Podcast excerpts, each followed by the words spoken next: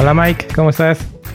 Hola Eric, bien, bien. Este, ¿qué tal te ha ido después de este largo break que tuvimos? Sí, ya sé, largo, largo. Pues le platicaba yo a, a la semana pasada cómo estuvo ahí las operaciones y las visitas al doctor, que mi calendario estaba lleno de doctores, pero bueno, todo sea por la, por la salud. ¿Tú qué cuentas? Te nos desapareciste la semana, bueno, no la semana pasada, la semana antepasada. Pues nada, la vida. ¿Cómo estuvo tu break?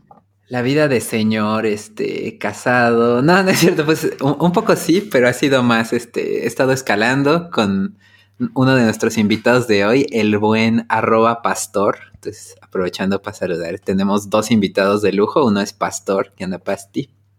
Sí, hoy tenemos casa llena. ¿Qué onda, qué onda, qué onda? Y tenemos también al buen Swanros. Está el crossover. Este, las gemas del infinito no son nada. ¿Qué onda? ¿Cómo están? Bien, bien, bien, bien. Bien, entonces, oye, pero cuéntanos, Mike, no te vas a escapar. La semana pasada, el episodio pasado platicamos nosotros qué fue lo que estuvimos haciendo en estos, en estos meses sin episodio de Death Nights. Tú tienes, tienes, que, tienes que platicarnos un poquito más, no, no, no quedarte tan, tan escueto. Pues en general he estado haciendo un proyecto que tengo de las vías de escalada de Puebla, que es grabarlas como en primera persona, como escalándolas, ya sea yo o amigos míos, escalándolas de un solo pegue, o sea, desde el suelo hasta que se acaba la vía, con la GoPro en la cabeza y subir eso pues a YouTube, ¿no? Hacer como una especie de almanaque donde puedas ver la guía de escalada, pero también ver pues el video, ¿no? De cómo se hacen los pasos. Y eso han sido una gran mayoría de mis sábados de todo este año. Y también eh, hice un viaje de escalada, fui a Potrero Chico en Monterrey. Estuvo muy impresionante, muy chido. O sea, muros muy altos de como casi un kilómetro de altura, eh, así de 23 largos, así muy, muy, padre. Un, un, gran viaje que pone en perspectiva, ¿no? Como todo lo que sabemos no es nada, porque ahí en Monterrey le dan muy, muy, muy duro a la escalada. O sea, los grados están más, mucho más difíciles que, que acá en Puebla. Entonces fue como que una experiencia de mucha humildad, ¿no? Como, ah, no, no somos nada, ¿no? O sea, nuestros, nuestro nivel de intermedio en verdad es de principiantes allá, ¿no? o así. Ok, para lo parte de lo que platicábamos la semana del episodio, yo estoy necio con decir la semana pasada, no es la semana pasada, en el episodio este pasado del Expert Beginner entonces se sienten acá bien pro hasta que salen al, mundo y se dan cuenta que, hay más camino por recorrer. Exacto, hay más perspectivas, ¿no? O sea, hay más caras de una misma moneda de, del, del, mismo nivel principiante que no conoces, ¿no? Entonces que a lo mejor todavía falta recorrer es eso, ¿no? Para poder incrementar más nuestro nivel. Oye, ¿qué son 23 largos? ¿Es lo que nos platicabas? ¿Que son 23 tantas, tantos que tienen que ir escalando? ¿O que se les acaba la cuerda? ¿O qué son? Eh, eh, correcto, un largo es más o menos pues la distancia, puede ser hasta de una cuerda completa, entonces pueden ser, no sé, de entre, desde muy cortos, de 10 metros, hasta lo máximo de 60, 70 metros, ¿no? Que es lo que da una cuerda normal, da 60, 70 metros. Y en ese punto hay dos placas para que tú te ancles y estés agarrado de dos puntos y ahora tú subes a tu compañero, ¿no? Para que él te alcance y una vez que se alcanzaron, repiten ese proceso, ¿no? Entonces eso es un largo. Y ese, el, el, más largo que hicimos era de 22 o 23 largos y estuvimos como 8 horas escalando. Estuvo muy chido. Paso.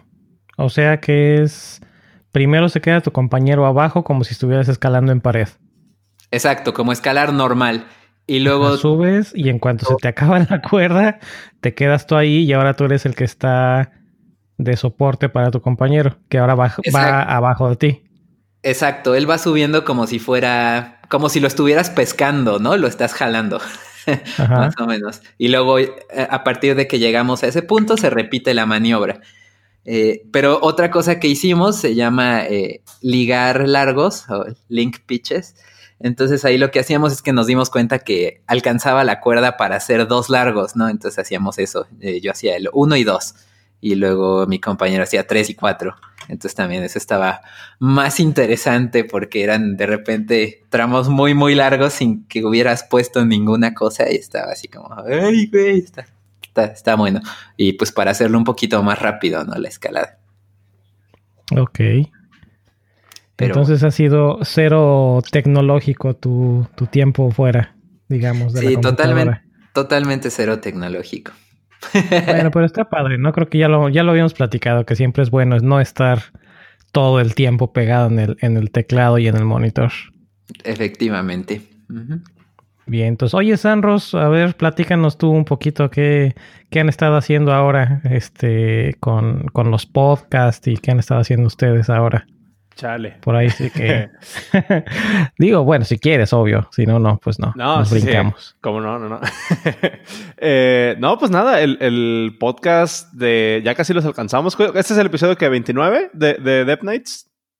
Sí, es el 29. No, pero si ya de alcanzarnos, ya los de Tema Master ya hasta nos rebasaron, van en el 35. Sí. Desde la cima del éxito. Ya es lo que le estaba yo platicando a Pastor, que ya, estoy, estoy empezando a considerar en cobrarles piso por este podcast.fans, porque son los que más salen. Eh, sí, salen cada, semana, ¿no? ¿Pasti? Estás, muteado, Pastor. Bueno, ahorita se me hace que ya le. Que se desmutea. ¿Pasti? ¿Ya te desmuteé? ¿Estás ahí? Uy, se me hace que se fue al baño, se fue a comprar un, panecito, se fue por algo. Pero bueno, sí, este es el 29. Hola, hola, hola. pastor, ¿qué pasó? ¿Te agarramos en el baño o qué? Sí, de hecho estoy en este momento en la taza del baño hablando. No, no es cierto, no, no. Fui por café, como vi que dije, están platicando por, por, por ir por café. Y ya cuando escuché me estaban hablando. ya, misión cumplida. Tengo café. Bien, entonces. ah, no, pues les, les, les decía que, que, en, el, en el podcast de Eva ahí con, con Cero vamos por el episodio 18 ya, creo. Este, ya está, bastante padre. Hemos tenido muy buena, muy buena recepción. Hemos tenido buen, buenos temas de qué hablar. Eh, y pues nada, ya ahorita, ahorita como les estaba diciendo, estábamos en un pequeño break porque Cero se fue de vacaciones, entonces los episodios que estamos sacando esta semana y la semana pasada los pregrabamos hace un mes. Entonces, este, pues así, así lo hemos estado haciendo y nos ha estado funcionando bastante bien, la verdad. Bien. Bien, todos. Dijo cerro, o sea, es este. No, cero. Ah, ok, ok. Cero, cero, cero. Es, es el, eh, mi co-host que se llama, bueno, en realidad se llama Carlos, pero le gusta que le digan cero. Ah, okay, Entonces eh, le decimos cero. Ahí en el. Ahí también está en el Slack de, de, mm, eh, de México. Bien. Simón. Vientos. Oye, ¿qué pasó con remoteando? ¿Estás en, estás en break de, temporadas? Sí, fíjate que, de hecho mi, novia me preguntó lo mismo. Este, así como de, ya no, ya lo he escuchado nuevos episodios. Y así como que, ah, ya sé. Em, pero sí, el proyecto sigue, o sea, no, no, he bajado el dominio, planeo, planeo continuarlo y planeo seguir haciendo más episodios, pero como te podrás imaginar, ya estar así como haciendo planeaciones de dos, tres podcasts al mismo tiempo, más aparte de la chamba, más aparte de la vida personal. Eh, entonces no está, tan, no es tan sencillo como balancear todo eso. la estrategia que creo que voy a empezar a hacer es pregrabar todos los episodios, o sea, aventarme, a, agendar las llamadas, eh, no sé, todas las llamadas en una semana y desde ahí nada más empezarme a dedicar a editar a los episodios y ya irlos publicando eh, digamos, como que dejarlos programados, pues ya con semanas de anticipación. Entonces, eh, he estado retomando esa, esa planeación ahorita. Y te acuerdas el, último episodio, la última vez que hablamos, eh, te estaba platicando que estaba buscando encontrar más personas que se dedicaran a trabajar de forma remota, pero que no fueran programadores o que no fueran programadoras. Y ya tengo por ahí unos, unas cuantas fuentes, ya tengo unos cuantos leads, entonces ya me toca empezar a agendar las llamadas, a grabarlas y a empezar a editar. Muy pronto, muy pronto. Zoom. No, no, no te estamos comprometiendo, nada más era curiosidad, porque también así de, oye, pues ya no lo he escuchado. ¿Será que está, está en break o qué habrá pasado ahí con? Dice, no lo he escuchado, pero le pregunto para que sienta la presión. Me agrada, me agrada. le pregunto al aire para que sienta la presión de todos los que nos escuchan. Oye, son este, igual, eh, recuerdo, yo escuché ese, ese podcast, digo, ese episodio y igual y siempre sí comenté, ¿cómo se llama? Este, sí contemplaste a la esposa de Mike. Sí, sí, de hecho, este, ahí lo tengo anotado todavía como pendiente de, de contactar Ah, a Mike para, ok. para. Ya chino. No, pero te digo que no es cierto. Sí, no, o sea, sí lo, sí lo, sí lo tengo ahí pendiente, pero pues te digo que, que no he tenido chance pues de, de sentarme a hacer la, la contactadera No, de gente. Este... Nótese que no es solo presión para episodio nuevo, sino también para los invitados, ¿eh? Sí, no, no, no. No, no, te- no se apure, no, no lo tomo así. Pastor parchando No, es, que- parejo es que le llega, pa- le llega a Pasti por, porque no lo habíamos invitado. Entonces él dice, no, si ustedes invitan a alguien, yo voy a ser el, el que me voy a encargar de, de recordarle a todos los hosts que tienen que invitar. A poner desorden. Sí. Lo hago por el bien del, por el bien del ¿Y equipo. tú qué nos cuentas, Pasti? Tú eres el, tú eres el nuevo del, de este podcast, Pasti. A ver, preséntate, dinos, dinos para los que no, los que no te han escuchado en, en otro, en otro podcast, preséntate. Dinos, cuéntanos quién eres. Bueno, pues mi, mi nombre es Julio, mi apellido Pastor, me, soy pastor en Twitter, soy desarrollador de software. Ah, hace, hace poco empecé a escalar junto con Mike. Y, De React, desarrollador de React. Ah, soy desarrollador de React. Eh, eh, actualmente huevo. soy este, desarrollador frontend en React y en front, digamos, mobile. Hago Xamarin en este momento. Y, ¿cómo se llama? También este, ando en bici y soy adicto al pan, ¿no? Es como que mi resumen que puedo presumir y contarles. ¿Cuál es tu pan favorito, Pasti? Es que soy un romántico, yo todos los panes me gustan. De- o sea, la verdad, pero ¿Eres un romántico o eres un facilote del pan? no, mm, es como Don Juan, o sea, al final de cuentas era un facilote él, pero se escuchaba bonita la palabra romántico, ¿no? Que se enamoraba de cualquier mujer. Ok, No obstante, ok, ok. sí hay un pan que me gusta, digamos de acá, de manera, digamos de manera local, acá en Puebla. Es en Cholula, es un pan Ajá. con arándano, mermelada de arándano y chocolate. Está muy chido. Ahí cuando vengas a Puebla, cuando vengas. Pero no es así como que un clásico, no es como que decir, ah, pues a mí me gustan los moños o los cuernitos o las donas o el- ah, ya. Claro, los no. colorados o... Ah, ya, no, no, no es un clásico, pero qué bueno que mencionas el Colorado, porque te hablamos de clásicos allá por donde, donde yo soy, de Izúcar de Matamoros. Este, hay un pan que le llaman pan de barrio. Y hay unas empanadas de, no es la gran ciencia, es una empanada que tiene arroz con leche y ya. Ese sería como mi favorito, ah, de manera artesanal, digamos. A mí no me engañas, tú tienes pasaporte azul. Está caducado, no cuenta. no, no, no, a mí no me engañas, tú tienes pasaporte azul. Te iba- cuando dijiste allá de donde soy yo, pues las, don- las donas de Donkin, digo, son, son muy buenas, pero... Pero son las, las de un dólar de en, en Brooklyn. no, Ah, esas no las he probado. no, ¿cómo? Ah, sí. No. No, hu- hubo un, hablando de, de ese, ese mame, este, una vez, la primera vez que conocí los, ¿cómo llaman estas cosas? Esas donas que son como sándwiches, se me se me fue el nombre. Ah, los Bagel. bagel. Los bagels, dije, me enamoré, dije, wow, ¿por qué? ¿Por qué no hay este en mi casa? Y sí hay, pero pues este, no los venden. Ah, ok. Y ya, pues se fue amor a primera vez. Y no saben igual.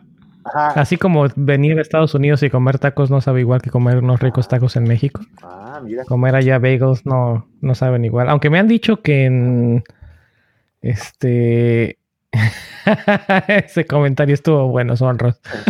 este me han dicho que hay unos buenos bagels en, en Puebla que, que están, están buenos. No le llegan a, a los de acá, pero que, que están buenos. No sé, ustedes dirán. ¿Cu- ¿Cuál es tu bagel favorito, Eric? Híjole, mira, me gusta el, el plain, o sea, el que no tiene nada, ningún tipo de, de granos, y me gusta el que le llaman everything, que tiene granitos de todo encima. Y me gusta mucho como si fuera sándwich, así literal en la mañana con huevo, tocino y, y jamón. Digo, no es cierto, huevo, tocino y queso. O venden por aquí cerca de la casa uno que es eh, queso crema con salmón. Nice. Sí, salen muy, saben muy buenos. Nice, nice, nice. Eso me antojó. Ya, Ustedes, Juanros, suena. La pregunta me dice que, que eres conocedor de, de bagels. Eh, pues pues me, me gusta. Cuando viajo a Estados Unidos procuro desayunar regularmente bagels porque es el único periodo en el que me doy chance de comer pan. Entonces, digo, digamos como que Guardo, Cuidado con eso, eh, que te va a excomulgar, pastor. guardo, guardo. Es que fíjate, yo soy, yo soy adicto al pan en recuperación, güey. Para allá voy. Sí. sí se puede. No, yo no Este, les creo eso, eh. No, no, no, es, es en serio. Yo, yo procuro, procuro no, com- no comer panes así de que voy a las hamburguesas y pido la hamburguesa sin pan o me ven feo. Este, pero sí, me, gusta mucho el, el onion, onion bagel con queso crema. Este, a mí me, me- ese es el que pido regularmente. O, o- o un everything también. Sí. Bueno, para quienes no conozcan. Ah, bueno, no, antes, antes de eso, este, Mike, ¿tú tienes alguno? Em, no, pues realmente los, los bagels los suelo nada más comer. Ah, bueno, como me los preparo es de un lado le pongo eh, queso Filadelfia y del otro le echo cajeta mm, de postre. Cámara. Como si fuera peanut butter. Este, Algo así. Órale. ¿Y tú, Pasti? Digo, ¿te enamoraste? ¿Tú, tú hubo que haber, o también eres, eres eh, romántico de los bagels? Eh, de los que probé, hubo uno que me, me gustó, que fue, ah, no recuerdo el nombre, pero era básicamente de queso.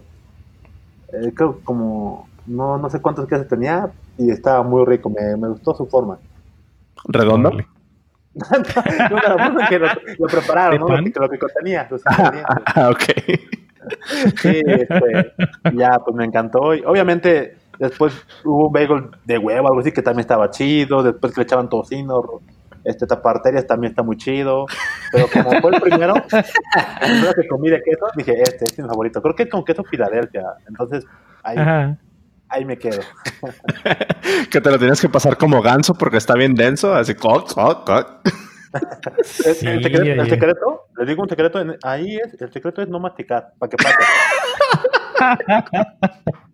Ah, caray. Favor. No, yo pensé que ibas a decir el secreto es que tiene que estar este calientito el pan, porque sí, de hecho te tratas de comer un bagel frío y Ahí se para los morderlo primero está, sí, no, está en chino. No, no, no, otro, otro nivel ese, ¿eh? Sí, ya sé, pero bueno, les, les tendremos que dejar un link a- con fotos o, o algo para los, para los que no conozcan a lo que son los bagels, porque sí es... Lo que me han platicado es que o que les gustan o que de plano no les gustan, porque es un pan que es bastante diferente al... como que al pan tradicional con el que te haces un sándwich. Sí, totalmente. Este, ya llegó Jacro, nada más que le tuve que poner mute porque como que estaba metiéndose ruido. Ah, yo pensé que porque era atención o algo así. Sí, no. No, no, este, medio se te hizo Pasti que no estuviera, pero bueno, ya, ya llegó Jacro. Nada más, Ah, supongo que de estar nada, ¿no? batallando con el micrófono. Ah. No es cierto, eh, no es cierto. No. Muy bien, muy bien. No, ¿Qué pasó, Pasti? Es que, A ver. es que, cuenten, cuenten. Ah, eh, para, para los que no tenemos contexto, ¿por qué te dicen pastor? ¿Así, así te apellidas o, qué onda? Sí, Sí. así me apellido. Ah, órale, va, va, va. Es que la- la- el, el- el último episodio que tuve con, con un invitado, yo le estaba diciendo gallo y resulta que es italiano su apellido, entonces es galo. Ya estoy haciendo el oso todo el pinche episodio. Eso es lo hermoso de Bueno, grabar. bueno. Suele suceder. Va. Sí, no, no hay como tener cinco minutos antes de la llamada para ajustar detalles de nombres, cómo se pronuncian, si tienen, si puedes o no puedes hablar de algo en especial. Claro, claro. A Ah, ver, déjate- Jacro, habla. Venga, cuenta algo. Uno, uno, uno. Sí, ya te escuchamos, estabas muteado. Y entonces, Pero, ¿me escucho bien o me escucho bajito? No, te escuchas bien. Saluda al Ah, público. Hey, ¿qué tal? Estábamos hablando de bagels. Va a ser el episodio de los bagels. ¿Tienes alguno Ah. favorito? ¿Has comido? Eh, sí, no me gustan mucho. sáquenlo. Mutealo otra vez, por favor. bueno, Bueno, eh, voy, a- voy a estrenar el link que dice aquí Kik. Oye, David, eh, Jacro, pero sí los probaste ahora que estuviste en, en Nueva York. ¿Sí te diste chance de probar un bagel neoyorquino? no, de ahí no. De hecho, este, los probé más en California. Ahí no, no. Ahora sí Ah. te escuchas bajito. ¿Me escucho bajito? Yo No. te escucho bien. Como dentro de, un, de algo, de un cuarto o algo así. No, bueno, no sé cómo decirlo, se escucha algo. ¿Con eco? Ajá, con eco, eso, yo creo. A ver, déjame ver. Ya, ya, ya. No, yo sí te escucho bien. Sí. ¿Me escucho bien? Ah, A ver. pues. Sí, sí. Ah, pero te, te decía, Hacker, que, que por eso no te gustaron, porque los bagels en California no están chidos. Sí, están bien feos, cabrón. Ni, ni porque eran regalados me los quise comer. cabrón. Bueno, y aparte, si son bagels de conferencia, lo más probable es que hayan estado fríos. Ah, y si no tienen un hornito, comer bagels fríos es, es lo que estábamos precisamente ahorita diciendo, que tiene su ciencia comer los bagels, no nada más es agarrar el pan y comértelo. Bueno, Oye, le y hablando de. California, ¿cómo, cómo te... ha- ¿Ya, ¿Ya regresaste de ahí o, o ahí sigues? No, ando aquí en México ahorita. Ok. ¿Qué tal tu experiencia allá? ¿Cómo te fue eh, con eso de que están las leyendas de que hay muchos, demasiados vagabundos ahí o un exceso de popó humana por doquier? ¿Qué, qué está pasando Oye, pues fíjate algo, algo curioso que crossovers?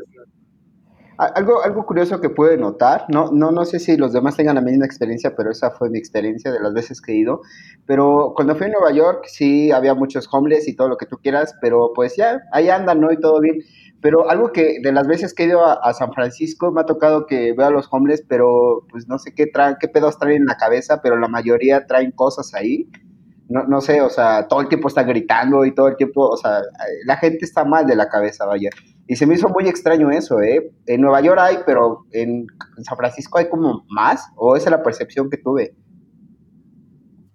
No, si hay más, si hay más. Sí, pero de ahí en fuera, pues que viera popó, no. Que la oliera, sí llegaba en. pero no la buscaba, ¿no? A ver dónde está. Ah, uno. Ah, ya olí, este, Claro. come papaya. Bien, sigamos. No mames. Lo siento. No. Oye, pero eso, eso fue en Nueva York y en, en Mountain View, en California, que Ah, no, no está, está mucho peor, ¿no? Eso, eh, en Nueva York te digo, o sea, sí, sí vi a homeless, pero todo normal. De hecho, había unos que tenían mejores tenis que los míos, que, que chingaderas, pero. pero este, en San Francisco. Supreme. sí, pero en San Francisco sí vi a, a mucha gente que pues no tenía casa, pero tenía como pedos en la cabeza. Y en Mountain View no, no había nada, o sea, pero nada, ¿eh? O sea, puras pinches casas y está medio aburrido, pero Por los scooters.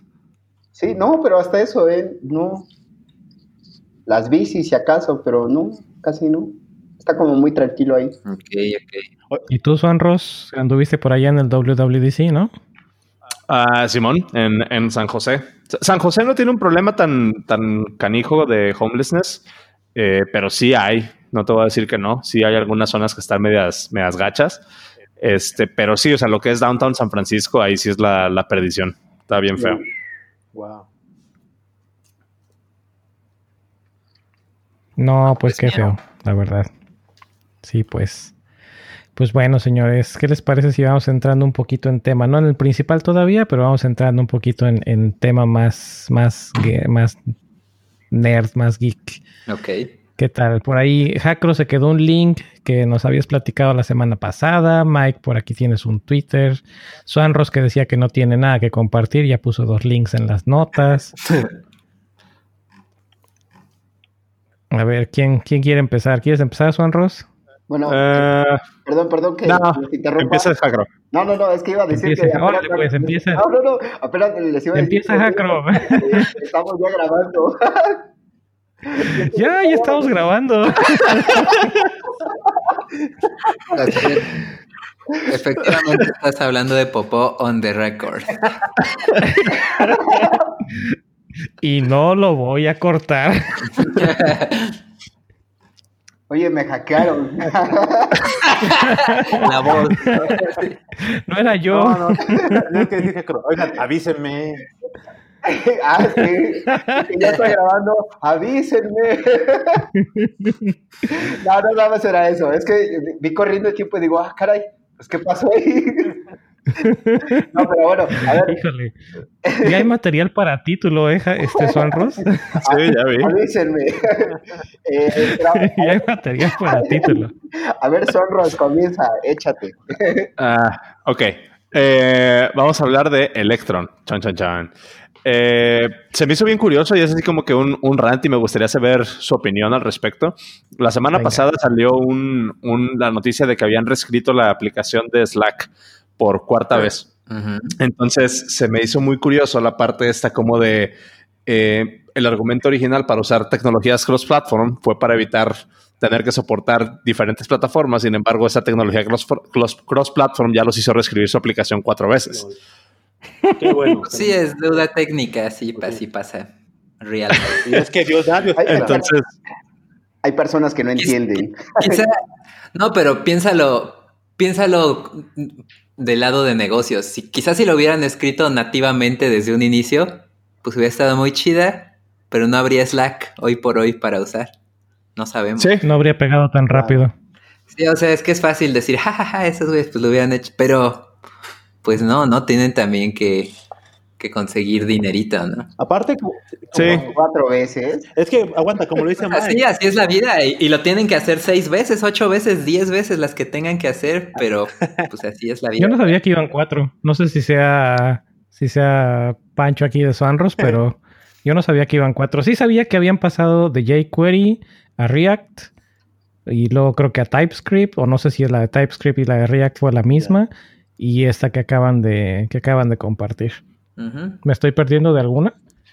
Mm, no, creo que no. Creo que no estoy, no estoy muy seguro en el, en el timeline, pero sí, este, por ahí vi en el, en el, como en el Twitterverse, que sí ese es como el- el- la cuarta, la cuarta reescritura de, de la aplicación. Eh, Mira, y si no- te cuento cuántas veces hemos reescrito el- el- una, una, una sola ventana de la aplicación en la que he trabajado, del producto en el que estoy trabajando desde hace, este, desde que entré a esta empresa, también te vas a tirar de la risa ahí. Sí, pero, pero ahí el punto de, de sacar esto es así como que más, más que nada no porque Electron sea una tecnología eh, mala o sea una mala decisión, sino como que la parte del argumento, ¿no? O sea, muchas personas le apuestan a Electron por escribir una, por escribir una sola aplicación o este, este tipo de tecnologías multiplataforma, escribir un solo codebase y correrlo indefinidamente en, en diferentes plataformas.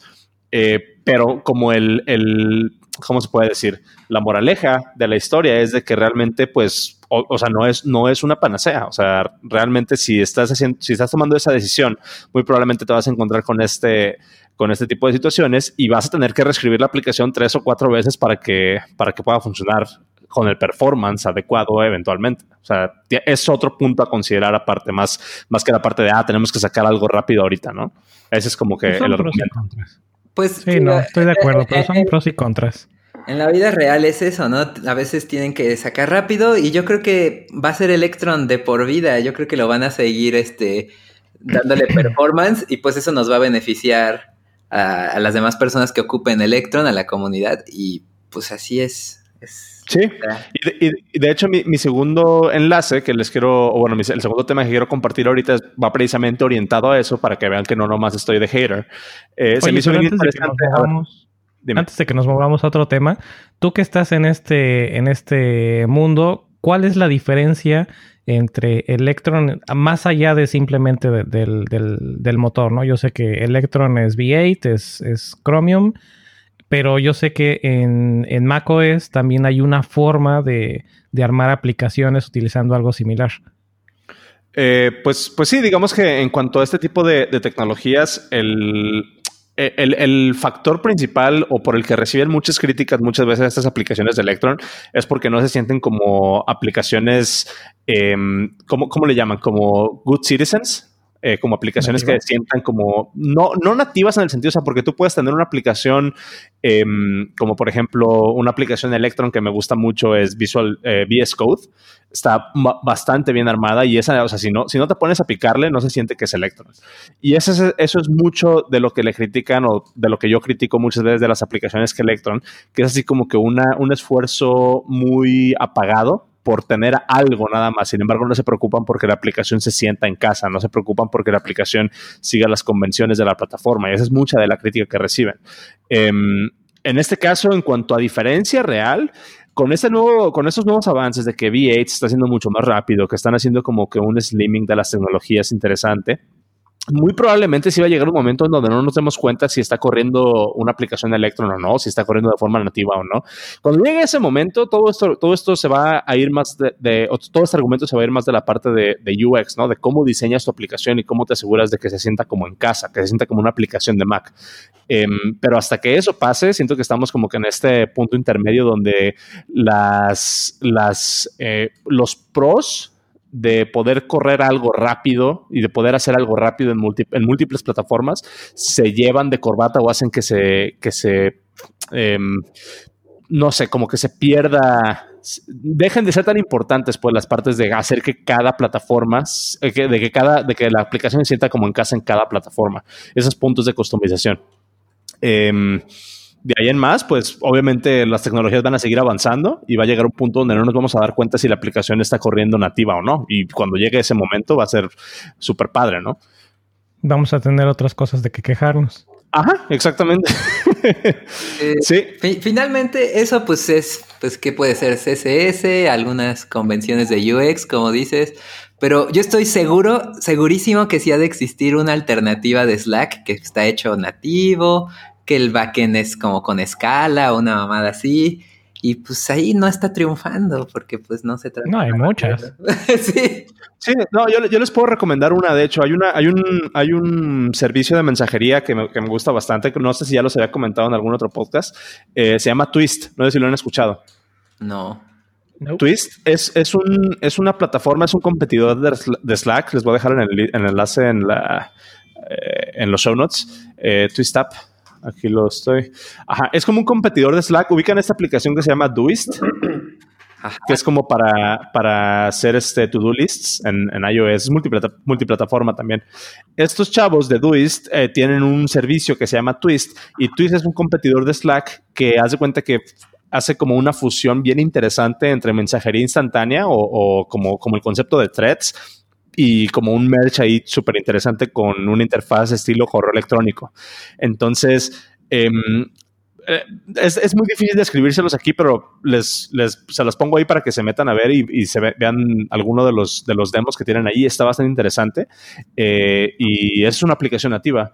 Pero en, en, la parte que dicen de, de, mm, como de market cap, pues sí, obviamente esta es una aplicación indie, esa es una aplicación que un equipo que sí se preocupa por la parte de hacer un buen UX y obviamente es digamos que pues no es tan mainstream como, como Slack, ¿no? Y ahí está otro argumento, o sea, que tienes que, tienes que considerar al momento de decidir en qué tecnología desarrollar.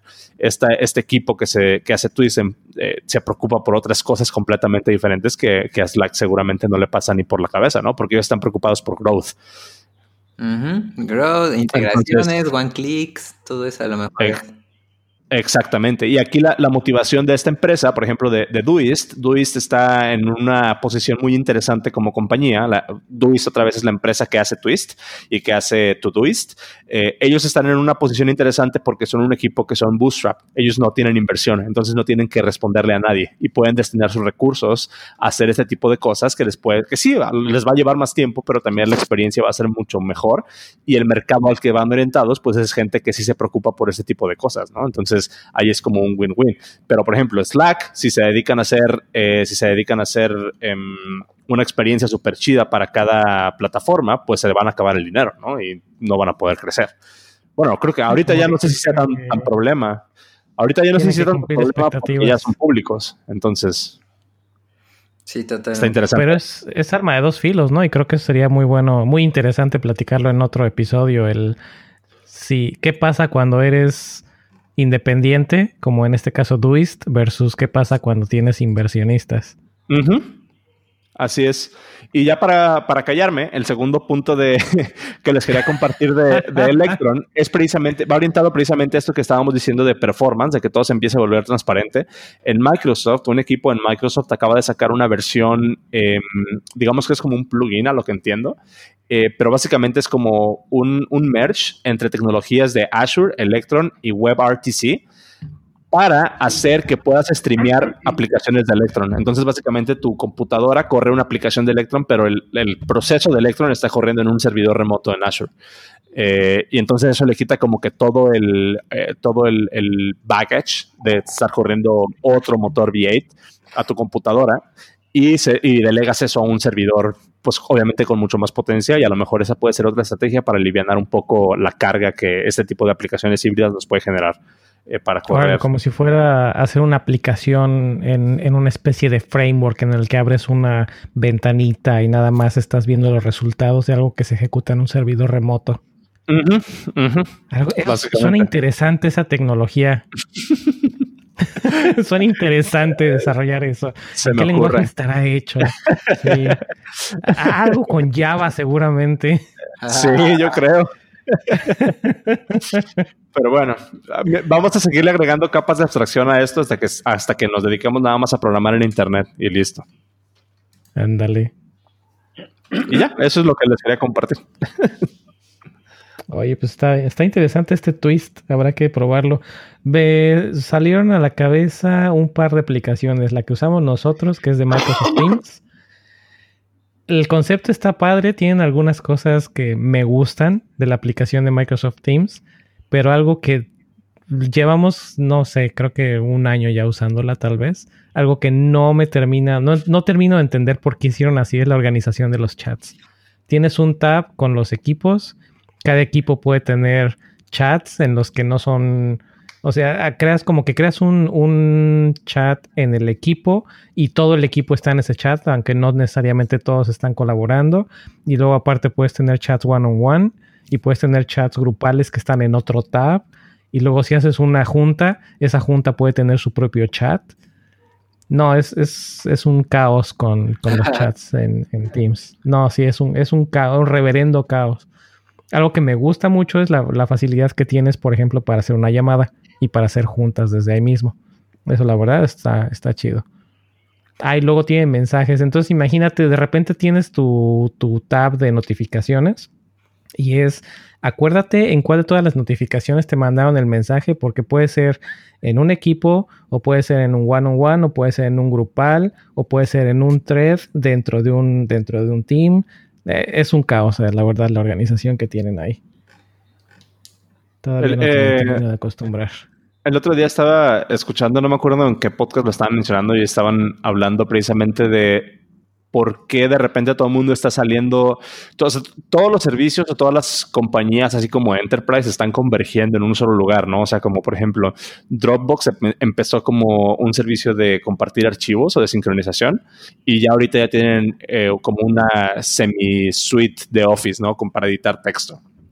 Eh, Google empezó también con, como con sus servicios, ya también tienen sincronización y documentos. Microsoft empezó con documentos y después está agregando lo de OneDrive para sincronización y ahorita lo de Teams para competir con mensajería. Entonces, como que todos estos servicios están convergiendo y están compitiendo por básicamente ser el suite completo de, los, de las empresas. Em, y entonces, por ejemplo, en Microsoft Teams, a lo que tengo entendido, te dan Microsoft Teams como parte de la suscripción que ya pagas por Office 365, ¿no? O sea, no es el producto principal. Entonces, es, parte de la suscripción, entonces con eso te, te enganchan de pues ya para qué vas a pagar otra, ya para qué vas a pagar otro asiento por cada uno de tus usuarios en Slack o en cualquier otra de estas cuando ya lo tienes aquí. Exactamente. Entonces, esa es muchas de las razones por las que los servicios que son, que no son los principales de estas plataformas enterprise regularmente no son tan buenos como los servicios eh, que sí son principales en otras plataformas, ¿no? Tiene las videollamadas de Teams, tienen algo que no lo he visto en, otra aplicación, que la verdad es, es, algo que me encantaría que tuviera, por ejemplo, Skype. Es en, eh, abres la, empiezas tu videollamada y tienes un, un botoncito en el, que, en el, cual puedes hacer que todo lo que está atrás de ti se vea borroso. Ok. Entonces ya no hay de que, chin, se me olvidó de que estaba yo lavando la ropa y estoy aquí en el basement y está todo el tiradero entonces ya nada más le pones al de, hacer borroso el, background y ya no se ve nada más que tú. Órale. Y está bastante inteligente la forma en la que lo hacen.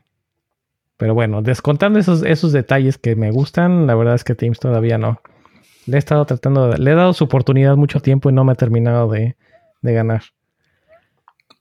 Va, va, va. ¿Quién más? Pastor, ¿qué nos platicas? O Jacro. Venga, que escucho Jacro. Yo ahorita ando, a ver, yo ahorita me ando preparando para lo que es el otro tema, que tengo mucho que decir, entonces Oh, no, paso la a lo bolita mejor para tú mí. comentar. ¿no? Pues, honestamente, como estaban, como estaban compartiendo muchos links, me sentí un poco intimidado y, y- y opté en ver cómo es el flujo de, de qué links o qué tipo de información compartes. Dije, y dije, wow. Pues de lo que nos haya gustado en la semana o en las semanas, algún link así que hayas leído y hayas dicho, ah, no inventes, esto me gustó mucho. Eh, puedes presumir algo que hayas hecho, algo que hayas aprendido. Por ejemplo, yo aquí tengo. A ver, les voy a dar, les voy a dar pie para otra, para otra para si quieren, para otra plática rápida, antes de que, de que nos vayamos al tema. Y, y este, este episodio pinta para, para seguirlo un poco más. Suanros, me habías dicho que te tenías que ir a qué hora? Eh, como 8.45, más o menos. Ok, O sea, 45 minutos. como 45 minutos, ok. Entonces vamos a hacer, si quieren, Mike, ¿tienes algún, algún link en específico que quieras compartir o...? Pues ¿Cómo más que un link, es una imagen que compartí en la mañana, que encontré en Reddit, pero ya no encontré el, el documento, bueno, la liga. Pero bueno, la, la imagen... Están las notas.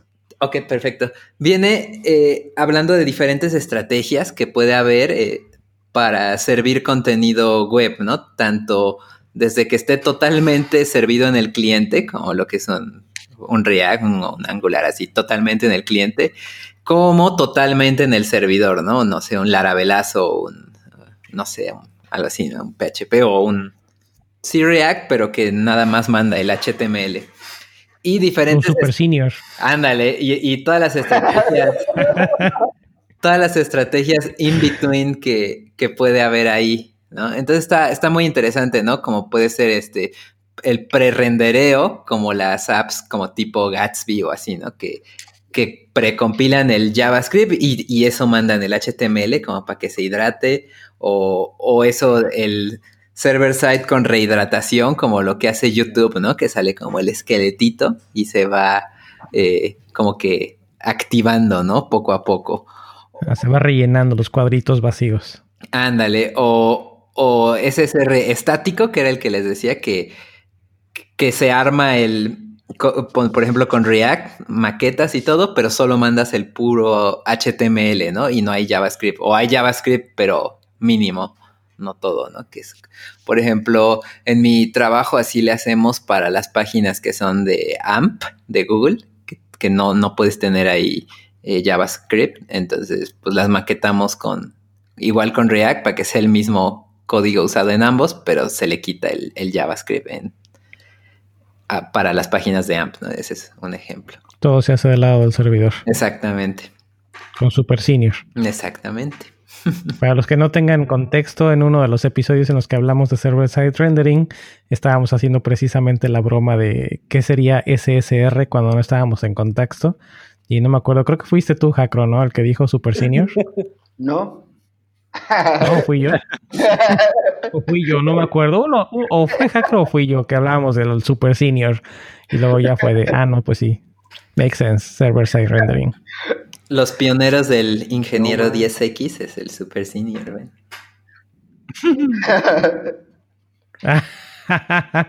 no, no, no, no, no empecemos a platicar de ese porque también vamos a, a pasarnos aquí horas. Y además ese tema ya nos lo, nos lo ganó Suanros con, con Cero. También platicaron del, de ese tema en uno de sus episodios recientes. Bien, bien.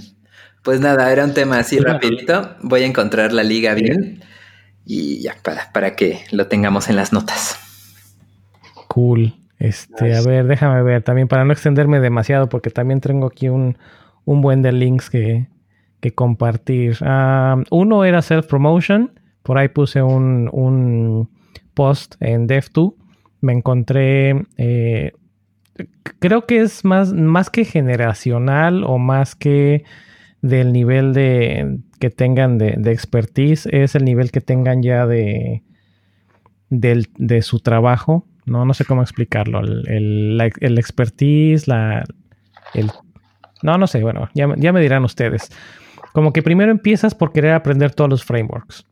Después te das cuenta de que todos los frameworks es básicamente lo mismo, nada más con diferentes sintaxis o con diferentes reglas. Y luego de ahí empiezas a, enfocarte más a, optimizar y a ver como que más business logic. Y llega un momento en que también te das cuenta que ah, mucho business logic es compartido con otros proyectos. Entonces empiezas a ver de qué forma puedes hacer tal vez librerías compartidas o el otro lado de la moneda que me ha tocado a mí ver es de qué lado puedes ahorrarle tiempo a tu equipo haciendo cosas que hacen constantemente. Y pum, sale un nuevo, nuevo framework de JavaScript. Llamado Swift. no. este, no, no, no, este, no, más bien es enfocado a hacer herramientas para ayudar a tu equipo y sale Electron. No, por ejemplo, en, nuestro caso, automatización. Ya saben que a mí me encanta la automatización, pero no siempre puedo convencer a todo mi equipo de que hagan, de que instalen las herramientas que yo estoy utilizando para hacer automatización y que no se tarden tanto tiempo haciendo las cosas a mano. Entonces, lo que se me ocurrió fue hacer una pequeña herramienta en, en línea de comando donde behind scenes está haciendo automatización, pero ellos ni, se están, no se están enterando. Y me encontré un framework. Eh, que me eh, gustó. Ajá. O sea, ¿eso que acabas de decir quiere decir que le estás haciendo la chamba a ellos? No, les estoy quitando chamba a ellos. Vamos a decir que te voy a poner el, el use case. Eh, el, todo el toolchain que tenemos para, hacer el, compilado de todo el producto completo, porque nuestro equipo nada más es una pequeña parte de una super aplicación en, en, Docker y Kubernetes y no sé qué tanto relajo. Eh, todo el, proceso de, compilar todas las aplicaciones en un solo container o en un, en un solo pod o como se diga esto y deployarlas y hacer todo el proceso de testing y hacer todo esto toma al menos un par de horas por toda la cantidad de aplicaciones y la cantidad de pasos que tiene que hacer y demás. Entonces, eh, no tenemos una forma fácil o una forma rápida de tener eh, así como que, ah, a ver, equipo de QA, aquí está mi código, ya lo deployé y lo pueden revisar en tal ambiente temporal o en, en mi PR lo pueden revisar. Entonces, no es tan fácil y muchas veces nos rebotan los tickets o nos tienen que estar contactando el equipo de QA porque no saben si lo que ya hicimos ya está disponible en un ambiente o no está disponible en un ambiente. Entonces, nosotros tenemos que meternos al log de, Jenkins, que es la herramienta que utilizamos para todo el proceso de, de compilación meternos a Jenkins, ver cuál es el ambiente más reciente que se completó, entrar a ver el log y dentro del log darle a un link que dice cargar el log completo y luego buscar eh, la imagen de, Docker de nuestro, de nuestro producto en específico y ver cuál fue el, hash o el, commit, el SHA del commit que, usó para hacer ese, ese build y luego cazar o hacer match de ese build contra lo que está más reciente en nuestro repositorio en, en develop, por decir algo, para saber si nuestro, para saber si mi commit ya está incluido en ese build o va a estar en el que sigue dentro de una o dos horas. Entonces, todo esto es algo que tienes que hacer cuando te contactan o que hablando con, con, algunas personas del equipo de QA, dije, bueno, pues igual y para que no tengamos que hacer todo esto una y otra vez o para que ustedes no tengan que estar probando y adivinando si está o no está, pues igual y tenemos una forma de decir, ah, pues eh, mi código está en el build tal y va a estar en ya está disponible en la versión actual o va a estar disponible en la siguiente versión.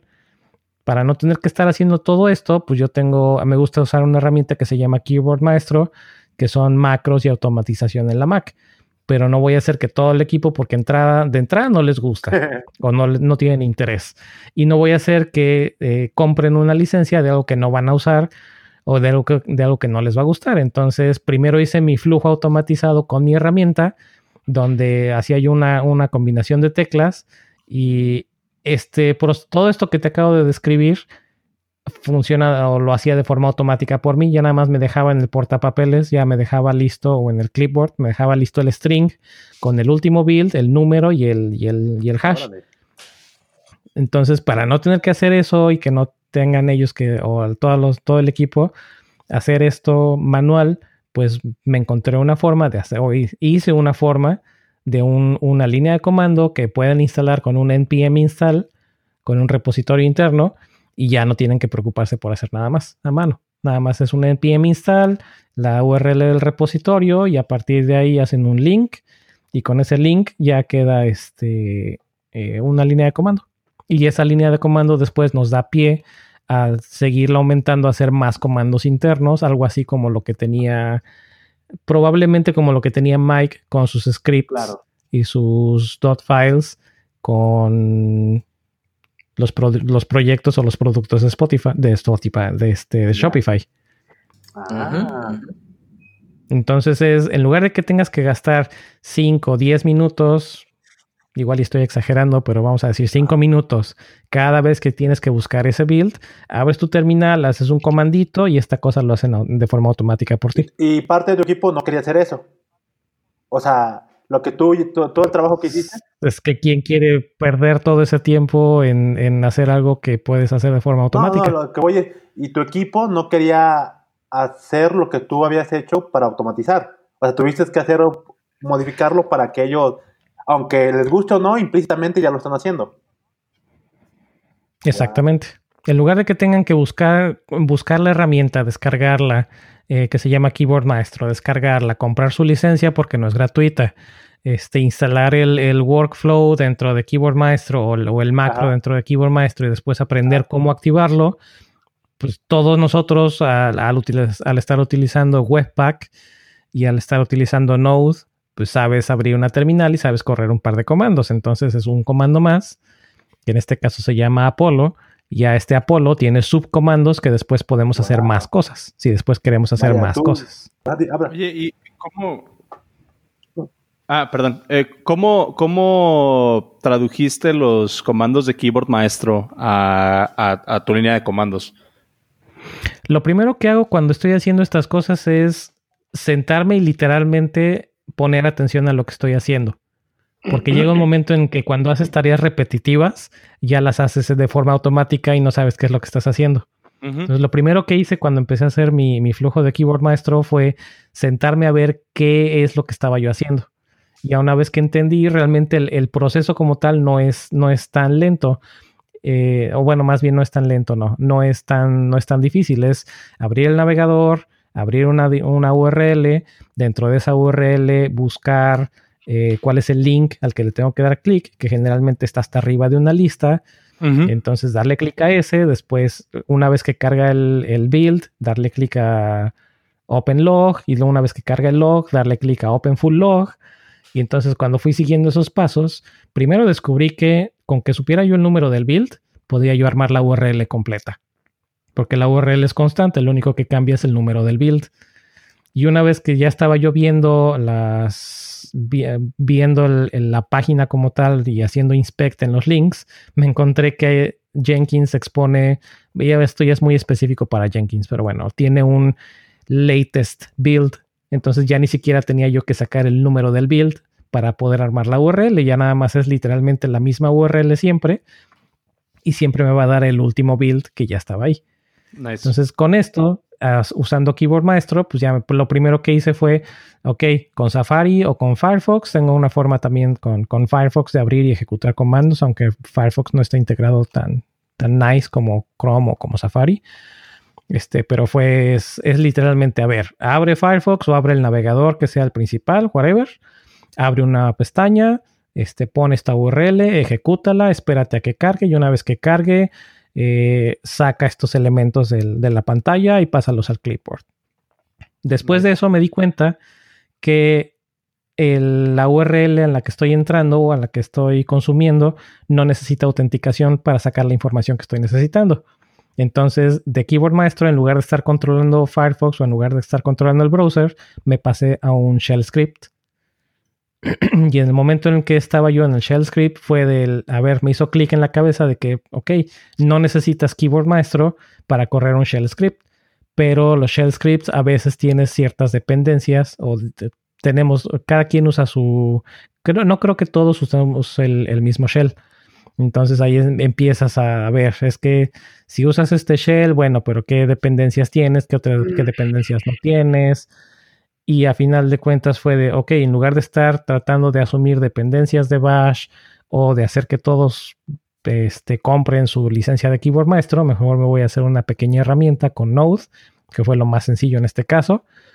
Eh, primero me hice un script, volvimos a lo mismo. Este, pues para hacer un script, pues yo les puedo compartir el script, pero entonces tienen que hacer npm install y para poder hacer npm install tienen que utilizar este, un package.json y se empieza a complicar.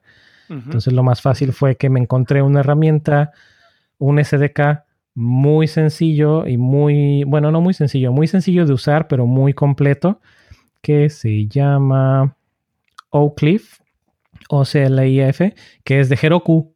A final de cuentas, me di cuenta cuando ya lo estaba usando que es de Heroku. Y está súper, súper fácil de usar para hacer herramientas de línea de comando con Node. Nice. Entonces le, lo puedes configurar cuáles son los mensajes de ayuda, cuáles son los mensajes de error, cuáles son tus parámetros, cuáles son los eh, flags para tus parámetros y tienes la opción de hacer comandos o herramientas de un solo comando, por ejemplo, usar, eh, no sé, eh, mkdir, por ejemplo, que es un solo comando que hace una sola cosa, o puedes hacer herramientas complejas que tienen varios subcomandos, como si fuera un npm install, npm update, este, npm version, etcétera. Ok. Ahí me, gustaría agregar como que a lo mejor te puede servir, no sé, yo también utilizo Keyboard Maestro y cuando me ha tocado como que intentar compartir mis, mis workflows, lo que me ha funcionado en vez de irme a hacer una línea de comandos es bajar el workflow a nivel de, de Apple Script y con Automator. Obviamente asumiendo que todo el mundo utiliza una Mac, pero a lo mejor esa puede ser otra alternativa también. Sí, nunca me he metido con, con Apple Script entonces podría ser algo que también nos funcione. Pero bueno, el, salió, el, salió el geek de, JavaScript en este caso y por eso fue que lo puse, me puse a hacerlo así. No manches, Eric, me queda claro que tú das el 10 y tus compañeros dan el 5. no, no, no, no, no. Simplemente, ¿eh? simplemente a mí me gusta la automatización demasiado y eh, las, mis compañeros son personas normales. no, no, a ti te gusta hacer bien el trabajo y a tus compañeros les gusta llegar a trabajar a las 9 e irse a las 5. A huevo, a huevo. no, ese soy yo. No, yo no veo que Maya haga. pues no, aparte de eso, o sea, ya dejando de lado el, mame, este, no manches, está muy chido. O sea, es una de las cosas que, que me, ha gustado cuando, por ejemplo, con lo que hacía Mike con nuestros scripts, o sea, yo forqué su dot file y ya poco a poquito me he estado inmiscuyendo en ese aspecto. Y con tus workflows sí me han dado ganas de copiarte, al menos en cómo, qué herramientas ocupa pero pues, pero pues son de paga, entonces trato de usar otras alternativas más largas para que no, no me cuesten de momento, no en un futuro yo creo que sí, pero ahorita de momento poco a poco. Sí, lo sé. Pero bueno, por ejemplo, esta de para hacer tus herramientas de línea de comando está, está bastante práctico y te, aunque digo, le, inviertes, el, todo el chiste de la automatización es que le inviertes tal vez tiempo al inicio, claro. pero ese tiempo que inviertes al inicio lo vas a recuperar después con intereses. Eso sí. Aparte, quiero retomar lo que dijiste al principio, antes de soltar todo, toda la estructura que, acabas de comentar, ¿no? Que lo, lo, padre es cuando estás trabajando en un proyecto, cuando este, te inmiscuyes en en la lógica del negocio, en el business domain, bueno, este, en el core domain del proyecto, poco a poco te vas dando cuenta que cuando abstraes eso, lo que más importa o lo que se sigue repitiendo es la misma estructura, ¿no? como, le llaman, como le llaman algunos, la misma arquitectura. Y ya eso está chido porque ya separas, este, sigues abstrayendo y a tal grado de que el negocio se mantiene y simplemente puedes quitar ese negocio y poner otro y la estructura va a seguir funcionando. Porque en esencia la, características ya están abstraídas a nivel que pueden ser este, agnósticas al sistema y pues está muy chido. Y igual, toma mucho tiempo la abstracción, pero cuando lo logras hacer, ya la ya, ya no te sientas a pensar en, por decir un ejemplo, en un punto de venta, ¿no? Cuando ya trabajas sobre tu punto de venta y ya la haces la estructura, ya hacerla, repetir la estructura, solamente vas a cambiar ciertos, lo que el cliente en, en particular sobre ese ejemplo requiera, ¿no? A lo mejor unos quieren, no sé, trabajar solo, solamente sobre productos líquidos y otros sobre, en general, sobre una miscelánea, hablando de México, ¿no? Viva la automatización. no, pues sí, sí, la verdad sí estoy, estoy de acuerdo, Pasti. Estoy de acuerdo con lo que dijo mi Eh, compañero. Cool, cool, cool. No, pero sí, y bueno, ese comentario lo hice porque he visto que independientemente de lo que publiquen en, en Dev2 en este caso, en esta comunidad, hay muchos posts que son cómo hacer un array.map. Y híjole, les dejan una de comentarios y tienen una de vistas y una de, de likes que dices, ¿en, en serio? es básico. Y buscas en el historial y te encuentras tres, cuatro, cinco posts, tal vez con seis meses, un año de, separados entre ellos y ves que son los posts que siguen teniendo mucho movimiento. Y en el mío, pues sí, ok, es, una, es un use case muy específico. No estoy esperando que tenga la super mega publicidad o que tenga super mega interés, pero como que no veo que les que llame mucho la atención y luego me puse a hacer, me puse a pensar, a meditar, el, bueno, pues es que si pasas por esas etapas. Primero estás encantado con todos los frameworks, después eh, el business, después arreglar el, el, el, el team y tal vez después de todo esto, pues ya se vuelve como que a repetir el, el proceso. Anyway. ¿Y qué les parece si vamos entrando en tema? Porque si no se nos va a ir el tiempo y Mr. Sunros no va a poder compartirnos. Bueno, eh, Mike, tú nos compartiste una idea, o bueno, preguntando yo cuál sería el, el tema en, en, el chat que tenemos de, de los Dev Nights. Este, sacaste una idea que me gustó mucho, que puede dar mucho de qué hablar. ¿Qué Sí. te parece si la, la platicas? Claro, claro. Poniendo el contexto, eh, en mi anterior trabajo en Pixel to HTML, el CTO eh, en, en un momento se, bueno, vendió sus, sus shares a los otros eh, founders y decidió ya que ya no quería programar y se volvió carpintero. y, y, pues ahora le va muy, muy bien de carpintero. Es que, es que hace así como muebles, como minimalistas y todo, ¿no? O sea, le, creo que le va mejor de carpintero que de programador. La beta. Y, y pues así está muy contento y todo. El chiste es que él ya de por sí tiene muchos seguidores de su época de cuando era pues el CTO de, de Pixel y lo que sea. Y sacó un tuitazo hace, no sé si una semana o así, que decía, eh, hecho real, usas más matemática como carpintero que como programador. Déjense de joder con eso de que para programar tienes que saber mucha matemática. Sí, Bullshit. O sea, What? eso puso. Era- o sea, y- y- ¿Es tu ex CTO? el CTO, el ex CTO. ¿Por qué no me dijiste? Yo lo traté de contactar por Twitter y nunca me peló para invitarlo a, para invitarlo hoy a que también estuviera platicando Oh, de esto. Pues, No preguntó, no, sabía. Pues es que ya. Pues, ¿Por qué no me preguntaste? pues, sí. Y pues ese Anyway. fue su, su tuitazo y generó, o sea, tiene 53 retweets, 575 likes y el ardor, el ardor que hay en los comentarios está, pero uff, uff. Y entonces, pues yo lo retuiteé, me, dio risa y también lo- le dio retweet Pastor y, y bueno, ese, le- les decía, pues hay que hablar de esto, ¿no? También es, es, es algo, algo real y, y, pues vamos a ver.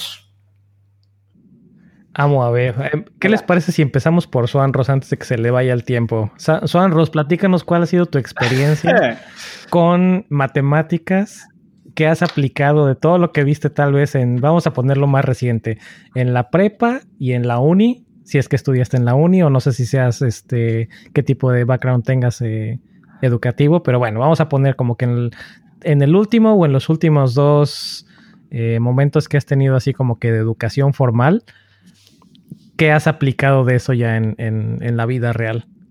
Ok, ahí me, me ponen mucho, mucho en el spotlight, ¿eh? Ok, no, sí, bueno, no, no en- no entres en detalle entonces, nada más no, no, es cierto. Este, no, pues mira, el otro día estaba pensando en eso precisamente y se me hizo mucha coincidencia que, que quisieran hablar de esto el día de hoy.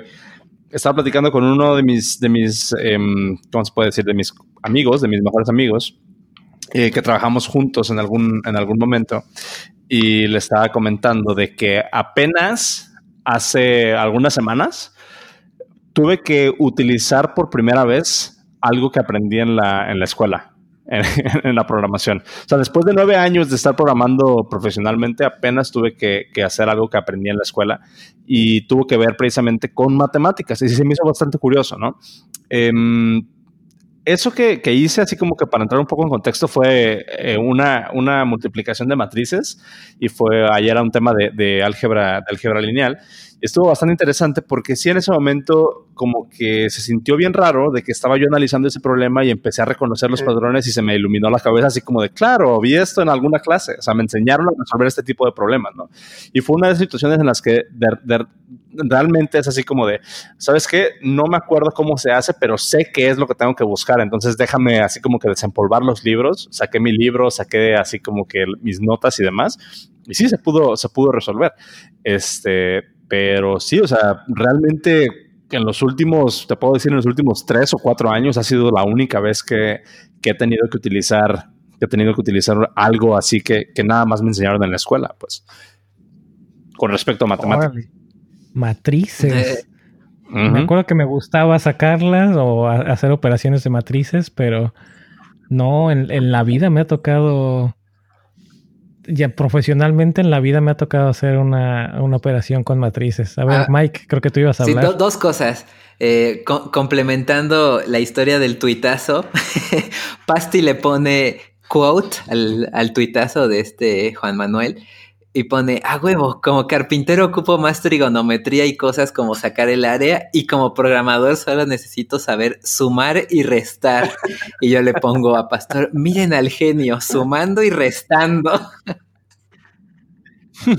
pero, pero bueno, haciéndole segunda a, a Swan Ross, sí, igual, eh, creo que una vez y fue hace en los últimos seis, ocho meses tuve que usar algo de trigonometría igual para una tontería, ya ni me acuerdo que era para un slider o no, no, no sé exactamente qué, qué tuve que hacer, pero así ha sido la única instancia de mi vida profesional que he tenido que usar matemáticas y pues ya.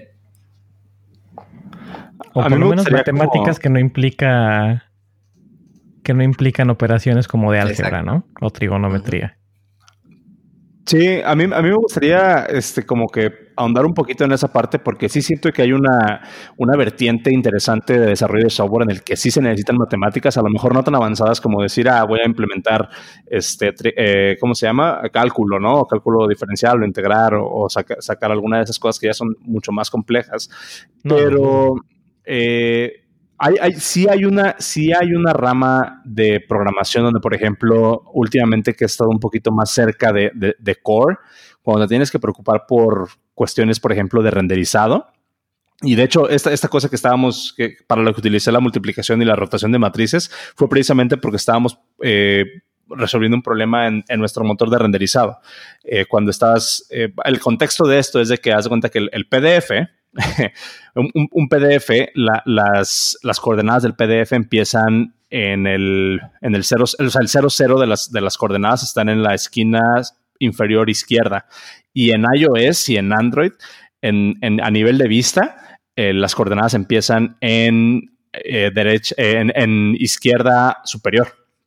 Entonces, ah, tenemos que hacer una traducción una translación pues, de las coordenadas para mapear la interacción del usuario dentro del PDF a cómo se guarda esa madre en el PDF, ¿no? Entonces por ahí va, este, como que eso tiene que ser en tiempo real y tiene que ser performant y demás. Em, pero, por ejemplo, si estás dedicado mucho a programar gráficos, si estás trabajando mucho con programación de, de cosas que se van a poner en pantalla a bajo nivel, no como pintar un label, por ejemplo, o no como poner un, un tag o un div o CSS. Ajá, si estás más preocupado como si, si te toca trabajar en un stack en el que te estás eh, en el que estás tú renderizando, o sea, tienes un buffer de, core graphics o algo así, sí vas a tener que aplicar mucho de este conocimiento. Y, y, y sí me, toca ver a gente en mi equipo que trabaja en esas partes y es así como de wow. O sea, es medio, medio hardcore en ese sentido. Y también, por ejemplo, si estás trabajando como, como, como con estas nuevas cuestiones de AR em, o, de, o de VR, ¿no? O sea, todavía los frameworks en esas situaciones no están como que tan, tan de alto nivel como para que te hagan eso automáticamente y si te tienes que meter en muchas cuestiones de cálculos manuales. Sí, en 3D sí te tienes que meter con ese tipo de cosas. A mí me gustaría que Hackro nos comentara porque no ha hablado en todo el episodio. ¿Seguros? ¿Están seguros que quieren? Bueno, pues yo primeramente quisiera agregar que justamente como voy a agregar aquí en el comentario una popó. yo, tengo, yo tengo una opinión basada en esto. Yo creo que al final de cuentas es una pregunta que siento que a veces no se debería de hacer o una afirmación que no se debería de hacer. El hecho, eh, como lo comenta, ¿no? El uso de las matemáticas. Eh, yo creo que todo el tiempo estamos ocupando matemáticas. Matemáticas va más allá de simplemente números, matemáticas es literalmente un universo de cosas, entonces realmente todo el tiempo estamos ocupando matemáticas, cosa muy distinta que no... Dale, van, dale, van ya mismo. Pero, pero por ejemplo, eh, yo les puedo decir algo muy sencillo que seguramente todos hemos estado ocupando el día de hoy y es que hemos estado creando funciones. Y todo eso viene a partir de matemáticas y hemos estado ocupando programación funcional, que todo viene a partir justamente de conceptos matemáticos. Entonces, creo que la pregunta se podría cerrar un poco más de, ¿ocupo las operaciones que realizo en la universidad y demás eh, a nivel programación? pues depende de lo que estés programando. Pero en sí, el valor real de lo que son las matemáticas siempre eh, está. Más aparte de eso, puedo usar una como analogía. Que, ¿Qué pasa, por ejemplo, cuando vas al gimnasio? Vas al gimnasio, te ejercitas, todo muy bien, tienes tus, conejitos, vaya, y los conejos realmente pues no los ocupas como para cargar, ocupas la fuerza que te genera todo esto, ¿no? Entonces, no significa que el hecho de que eh, no utilices esos conejos directamente, no te estén sirviendo o que no sean de ayuda. Yo creo que es bastante eh, de ayuda, justamente de ahí viene todo eso. Yo siento que las matemáticas en la parte de la programación es muy similar, realmente no ocupamos lo que es tal vez en la mayoría de nuestros casos lo que son, ah, pues eh, calcula esto, saca esta operación, saca esta ecuación y lo que tú quieras.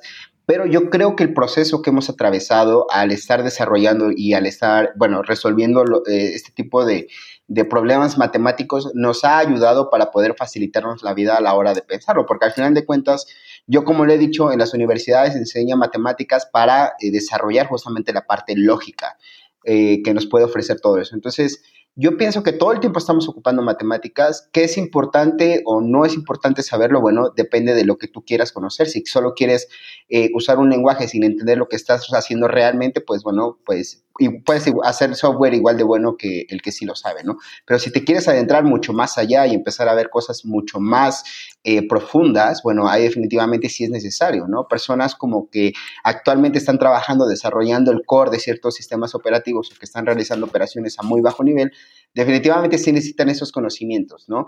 Y para poder llegar a ese punto, pues debieron haber estudiado todo este tipo de conceptos. Entonces, creo que sería bueno como más cerrar esta pregunta muy abierta, pues es como prenderle fuego a internet. Pero bueno, yo pienso. fuego. Sí, yo pienso que es importante conocer las matemáticas para entender qué se está haciendo. Todo el tema de programación funcional es matemáticas puras y duras trasladadas al tema de programación.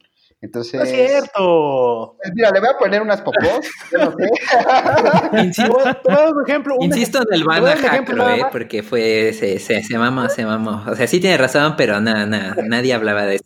Ya que se, mate, por favor. Sí, por favor.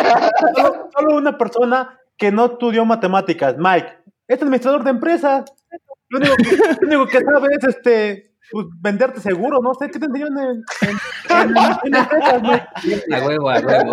nada de matemáticas, y mira, y mira dónde está. Pues yo, yo diría, o sea, personalmente, mi contraargumento contra Jacro Ay, entró todo ese día, este momento. es que una es este, a mí, a mí sí me encantan las matemáticas. A mí me, me, fascinan y estoy feliz que en la que donde cursé la carrera ya les haya visto. Pero lo que he notado, al menos este, en computación, es que da la casualidad que ya en este, que la computación, cuanto más se va haciendo más teórica, los temas de ya no son ya no son tal cual matemáticas, ya es una, es lógica con conceptos pues, de, computación. Como mencionabas, el caso de programación funcional, las lambdas, tan solo las lambdas puestas así con símbolos, cosas raras, bueno, dirán unos este, formas matemáticas, no tienen relación alguna con las matemáticas que alguna vez usamos en, llámese álgebra o, o este, geometría analítica, ¿no? Es más, siento yo ahí al, área de computación y no requiere tantos cálculos, es más como, no sé, ahí ya más estrategias.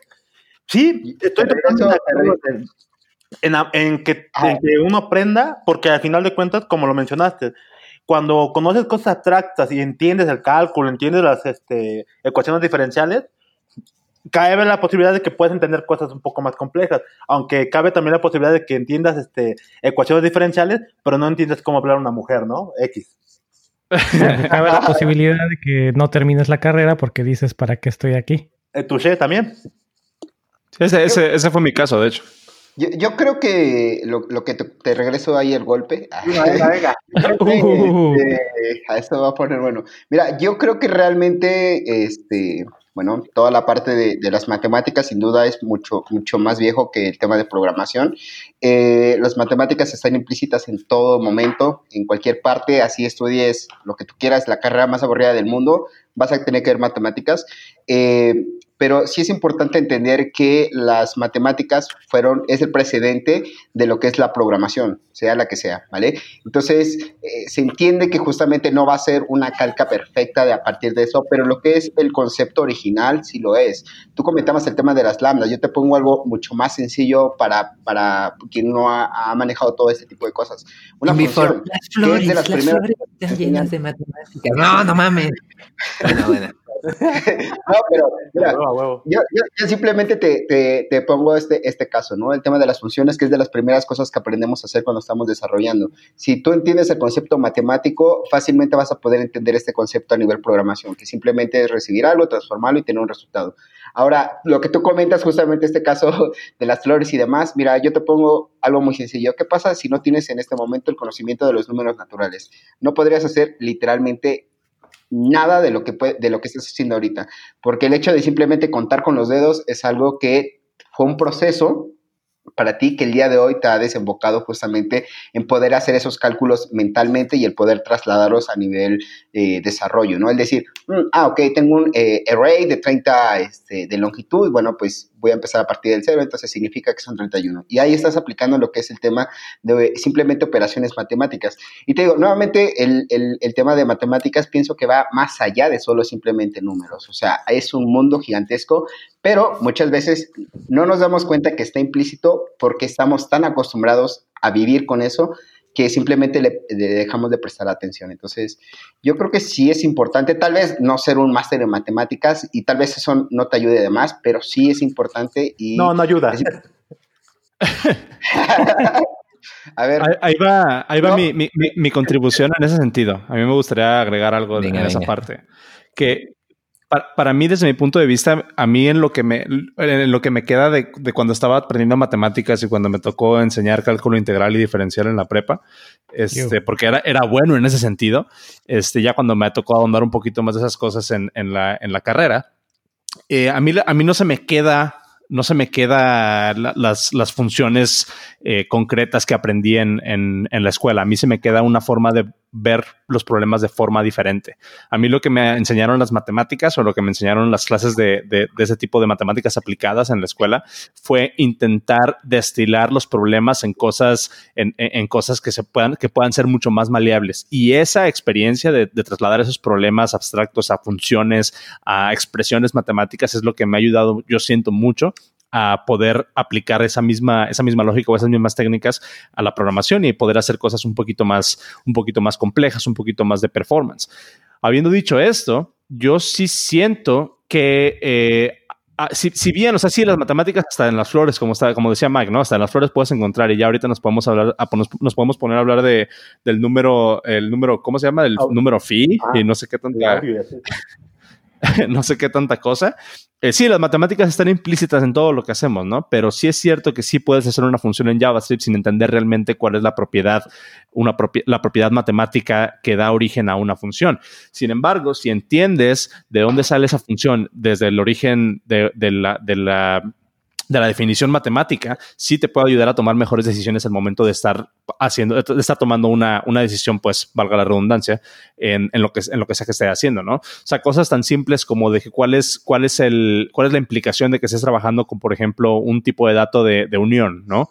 Eh, O con un tipo de dato escalar, dependiendo del framework, dependiendo de la plataforma en la que estés trabajando. Sí puedes hacer un programa completo sin entender las bases de eso, pero si lo entiendes, si sabes diferenciar las propiedades, si sabes identificar las propiedades de que cada tipo de dato, en el caso de que utilices tipos en tu, en tu lenguaje de programación en framework, eh, cuáles son las bases que eso tiene de una, de una cuestión, o desde un punto de vista matemático o del origen, te puede ayudar a dar el siguiente paso.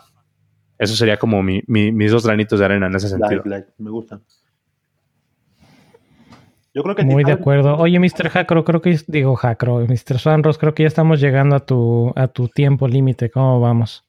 Este, sí, yo creo que me puedo quedar un, ratito más, unos 10, 15 minutos. Ahí te, te, mando un mensaje cuando me tengan que ir y me despido. va que va. Oigan, pero perdón que te, que te robe el aliento ahí. Oye, pero eh, aquí también creo que podríamos entrar en otro punto que es, bueno, ok, estamos de acuerdo en que podemos programar sin matemáticas, bueno, sin tener conocimientos eh, relativamente de matemáticas. Profundos. Profundos de matemáticas, pero bueno, aquí viene otra cosa, ¿no? Que lo que decíamos de que, ok, pues puedes programar una función, pero sin siquiera saber con una función.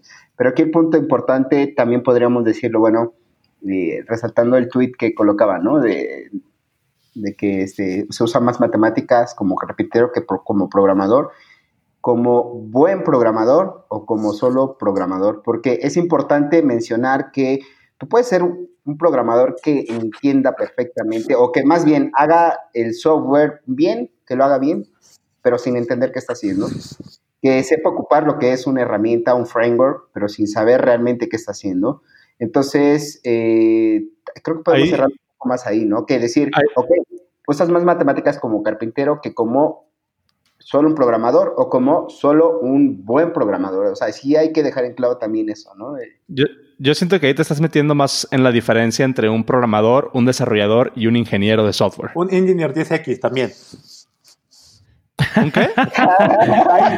10X. un 10X engineer.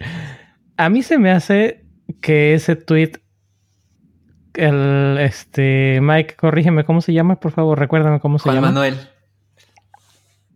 a mí se me hace que Juan Manuel cuando puso ese tweet tenía todo el contexto en su cabeza, pero no, no encontró o no hubo forma de poner ese contexto en, dentro del tweet. Porque estoy de acuerdo con todo lo que han dicho, con Jacro y lo que comentan de, este, de las matemáticas y este, lo que acabas de decir, Swan Ross, eh, vaya, hasta con lo de las flores de Mike. Estoy de acuerdo con todo, pero creo que le faltó muchísimo contexto a qué era su, cuáles fueron sus últimos días o sus últimas, no sus últimos días, eso suena muy fatalista. ¿Cuáles fueron sus últimas experiencias antes de hacer cambio de carrera? cuál fue su, experiencia, sus experiencias más recientes dentro, de, dentro del área como programador o dentro del área de programación contra lo que ya hacía realmente o contra lo que se hace en el lado de carpintería. Sí. Ahí te va el contexto en el que yo creo que, que, pasó este tweet. De seguro estaba sacando resistencias para una mesa, un banquito y estaba bien frustrado. Seguramente. y a todo esto, ¿qué es un carpintero? estoy jodiendo, estoy jodiendo. No, pues ya nos vamos a meter Ya nos vamos a meter en que si qué tipo de madera, que si este carpintero, que si ebanista, que si restaurador. Ah, ebanista del software. Sí, no, no, no, no. a mí digo. En lugar de Crash Machine, ¿o esa Crash Machine? Craftsmanship, ándale. Carpintero de esta madera que se llama vida. hombre, ya nos estamos poniendo aquí bien Sí, no, estoy de acuerdo y bueno, para colaborar también un poquito aquí con el, con el tema, cálculo integral y cálculo diferencial. Cálculo diferencial me encantó en la universidad y en la prepa. Cálculo integral lo odié y de hecho gracias al profesor que tuvimos de cálculo integral y al profesor que tuve de, óptica cuando estaba estudiando electrónica, me salí de estudiar electrónica para estudiar sistemas. Este, entonces en cierta forma también ahí tuve un, un dropout. Pero dentro de todo lo que recuerdo haber visto en electrónica, en la prepa, en la carrera, investigación de operaciones, cálculo, teoría de ecuaciones, etcétera, lo que realmente he aplicado como tal ha sido, pues, lo, ¿cómo se llama? Álgebra básica. Recuerdo que he, he, apoyado o me he apoyado bastante de vez en cuando con álgebra booleana y no nada más hacer un AND o un OR sino álgebra booleana y operaciones con, eh, con bits, como lo platicamos en, en el episodio de Android y iOS. Y ahorita que estaban hablando de esto, me acordé también de conjuntos, o sea, operaciones de conjuntas cuando estás trabajando con arrays. Hay veces en las que necesitas sacar los elementos de un array que no están en otro, los elementos de ambos arrays, los elementos que están en, común. Y cuando no tienes esa base o esa, esa teoría, pues tal vez lo aprendes a hacer porque, o tal vez lo, lo deduces por las bases que tengas y por la forma en la que lo estés trabajando. Pero si tuvieras, como decías, este, Swanros, ah, si, si, ya lo viste en la universidad, igual y no lo ocupas a diario, igual y no lo, no lo tienes fresco en la cabeza, pero dices, a ver, espérate, este, este concepto, igual y no con, con, registros en una base de datos, o igual y no con eh, posiciones en pantalla, pero esto que estoy tratando de resolver se me hace conocido. Ya te hace, clic de que, ok, esto aplica y es exactamente lo que hacía yo en esta otra materia o lo que hacía yo en esta otra con este nombre y ya sé cómo, cómo buscarlo y cómo resolverlo. Exactamente, o sea, porque si no tienes como que esas bases, este, sí siento como que, o sea, te puedes meter como que en muchos problemas. Sí, sí, por ejemplo, ah, tomando el, problema ahorita que, que, tú dijiste, ¿no? Como de la teoría de los conjuntos. Alguien que no tenga las bases de a las bases matemáticas de la teoría de conjuntos y cómo se manejan conjuntos y operaciones de conjuntos, cuando quiera sacar de, por ejemplo, duplicados, este, lo que va a hacer es se va a poner a hacer un array y va a ser y va a ser este va a ser un for, un loop, ¿no? Y ver si ya lo tiene o no. ¿No? O sea, pero si ya tienes la base, la base de los conjuntos, ya puedes diseñar un algoritmo que te ayude a hacer eso de una manera más eficiente. Pero el, el problema lo sacas de cierta manera, ¿no? Es como que la facilidad que te da el entendimiento de poder desarrollar eso de una manera más eficiente. Porque al final de cuentas de todo eso se trata las matemáticas, identificar cuáles son las variables, plasmarlas y a partir de ahí sacar una relación que, las, eh, que puedas usar para resolverla. Yo quiero amarrar el círculo de la vida, este, tomando en cuenta eso, ¿no? que pues, mm, ¿cómo, ¿cómo decirlo? Siento que a veces hay una especie de incoherencia o Así sí, como incoherencia de la comunidad programadora, por un lado de, de, mamar eso, el lado de la pureza de matemáticas, pero al mismo tiempo mamar este lo de las startups, eh, ese, como, o sea, no se pueden las dos cosas, ¿no? Entonces, realmente en la vida real se necesita, pues, primero avanzar así rápido como salga, como dices, este, pues no de la manera elegante, y ya eh, en una segunda ronda, pues sí se puede gestionar y, ya contratar a los puristas que sí, pues se saben cómo hacer todos esos este, arreglos. los puristas. Entonces, este, pues sí, ¿no? Es, eh, cerrando círculo, ¿no? Con tu app, eh, el Super Slack nativo, seguramente ese está hecho así, pues chingón matemático. Y seguramente Slack les va a empezar a robar ingenieros ahora que necesita optimizar eso, ¿no? Pero pues no sé, ¿no? quería como que aportar mi, mis two cents de, de real life world y como de esa incoherencia que siento que existe mucho en la comunidad programadora, como que pues no se pueden las dos cosas, ¿no? O bueno, sí, seguro sí, seguro sí, pero no, no en la vida real y no en la mayoría de los casos. Seguro sí si eres Microsoft, ¿no? claro, pero no, no mames, pues Microsoft por algo llegó en, primer lugar a eso, ¿no? O sea, es que todos esos grandes, Facebook, Microsoft, pues empezaron eso, la mentalidad de startup, YOLO, como salga, y ahora sí con dinero lo vamos haciendo ya bien, ¿no? Ahora ya tienen todo el dinero del mundo para hacerlo, pues con, con las maneras eh, más eficientes. Ahora que ya tiene el dinero, como mencionaba Jacro y Erika hace la semana pasada, el episodio pasado, contrato a los expertos que podrían posiblemente ser mis maestros doctores en computación y ahora sí hagan un modelo y ya después los programan los otros expertos más chidos, ¿no? Claro, es como lo que decía, seguramente los de Slack andan viendo cómo robarse a los ingenieros de la otra esta chingona y pues sí, así así funciona la vida. Si han visto esa, esa gráfica o ese tweet que anda que han dado rondando, que es las, las fases de iteración de un proyecto de software. Primero es que funcione, después que funcione bien y después que se vea bonito. Exacto. Entonces, ahí está eso. Pero luego, luego todo el mundo, no, no eres buen programador, sí, mi, mi, mi, mi. No, no mames, no, no. Entonces, a ver, chavos, a ver, chavos, hablen bien su discurso, ¿no? O sea, todo el tiempo, o sea, no, ahí está como esa incoherencia de la que les hablo, ¿no? Nadie nace sabiendo. No eres programador, estudias administración de empresas, he dicho.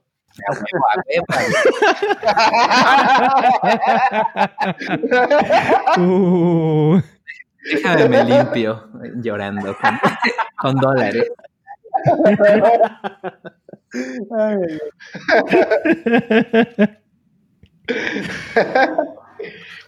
Pero bueno, siempre Ay, puedes hacer ay. software puro sin que te paguen, ¿no? Es, es que ese es el salto, que no te paguen ¿no? Claro. o que ya de repente ganes mucho. sí, Es que todo eventualmente cae en que tienes que recibir tu aplicación en Lisp y ya. Claro. Vámonos. Ah, Al ok. final todo recae en que está el shortcut de Emacs para hacer eso. Así, en mi agua, aquí es. no, esto ya se está poniendo muy denso, ¿eh? Así es, así es, chavos. No, pues sí. Muy bien, señores, muy bien. Se puso buena, se puso bueno, mucho mejor el debate de lo que esperaba, pero sí, mi, mi opinión es que le falta mucho contexto a lo que estaba tratando de, a lo que tenía en su cabeza Juan Manuel, que por cierto, Mike, ojalá lo puedas contactar para invitarlo, porque no sé si, si se hartó de los comentarios que le hicieron llegar, si pensó que mi mensaje era uno más tratando de trolearlo o algo así, pero estaría genial que pudiera este platicarnos, ¿no? Que- ¿Cómo, cómo, cómo vio la, la respuesta y cómo le ha ido y, y por qué ese cambio de, de carrera? Y que nos enseñe una foto del banquito No, que pues, estaba de haciendo hecho, él- o algo él así. tiene- Tiene varias en, en Instagram. Tiene su haciendo- Instagram, les digo que sí se volvió. O sea, ya de por sí era como Twitstar developer y pues ahora que es carpintero, pues sigue siendo Twitstar, pero ahora carpintero visto con ojos de pues desarrollador, ¿no? No sé, está, está chido. Ah, chingada, sí está chido su, que, Sí, sí, sí.